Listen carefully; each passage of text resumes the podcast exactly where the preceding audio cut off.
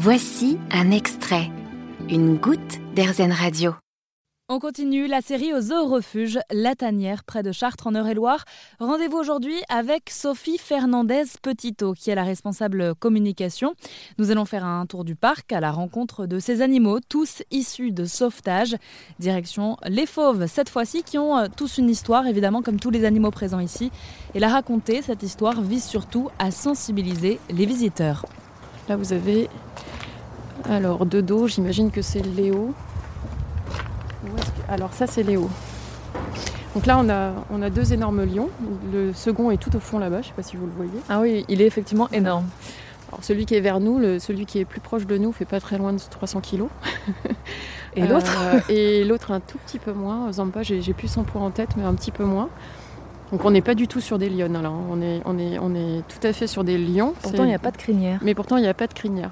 Il n'y a pas de crinière parce qu'ils ont été euh, castrés quand ils étaient tout petits, donc avant que les, le, comment, la croissance hormonale ne se fasse et que la crinière ne se développe.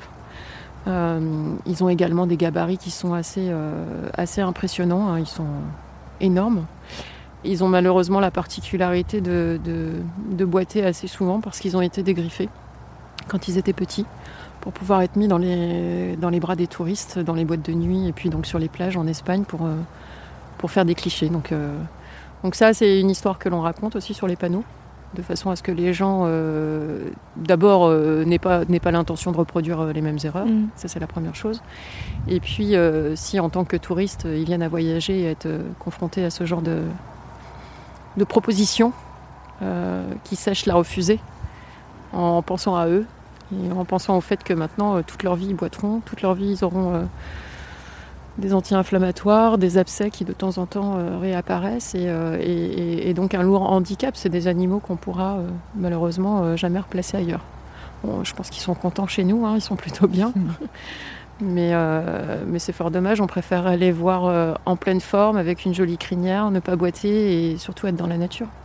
Mm. L'idéal en fait du zoo refuge La Tanière, ce serait qu'il n'ait pas besoin d'exister c'est ça, comme le dit, euh, souvent Patrick Violas, euh, ce qu'il aimerait, c'est que euh, demain on rase tout ça et qu'on mette des manèges à la place. Mais ça, ça voudrait dire qu'il n'y a plus d'animaux captifs à sauver. Et malheureusement, c'est pas encore pour demain, même si les mentalités et les lois évoluent dans le bon sens. il va y avoir encore un petit peu de chemin avant de pouvoir mettre des manèges à la place du zoo refuge. Oui, parce qu'en plus, le zoo refuge a commencé à se construire en 2019. Et depuis, en fait, euh, vous êtes perpétuellement en travaux d'agrandissement Perpétuellement en travaux d'agrandissement, perpétuellement en travaux d'aménagement, parce qu'on on accueille perpétuellement, en fait. On essaye, euh, on essaye, une fois que les animaux euh, vont mieux, effectivement, de pouvoir replacer à l'extérieur. Dans le cadre des domestiques, on peut être amené à replacer dans des fermes pédagogiques ou bien chez des particuliers, par exemple. Euh, dans le cas des animaux sauvages, c'est un petit peu plus complexe et ça demande euh, notamment d'être euh, possesseur des, des, des, certificats de capacité qui vont bien. Et puis, pas que d'ailleurs, hein. il, il faut avoir les moyens financiers de pouvoir les entretenir. Il faut avoir les installations avec tout ce que ça comprend, le personnel éventuellement aussi pour pouvoir s'en occuper. Donc euh, on replace moins facilement effectivement des animaux sauvages que ce qu'on peut replacer euh, une biquette euh, ou un mm. lapin, là comme dans le cadre des 250 lapins qu'on a fait sortir de laboratoire. On continue? On continue. Ils sont bien mieux quand ils sont ici.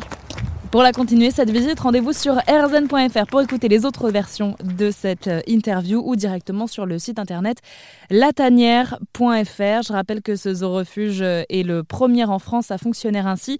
Tous les animaux sont issus de sauvetage. Il est situé près de Chartres, en Eure-et-Loire.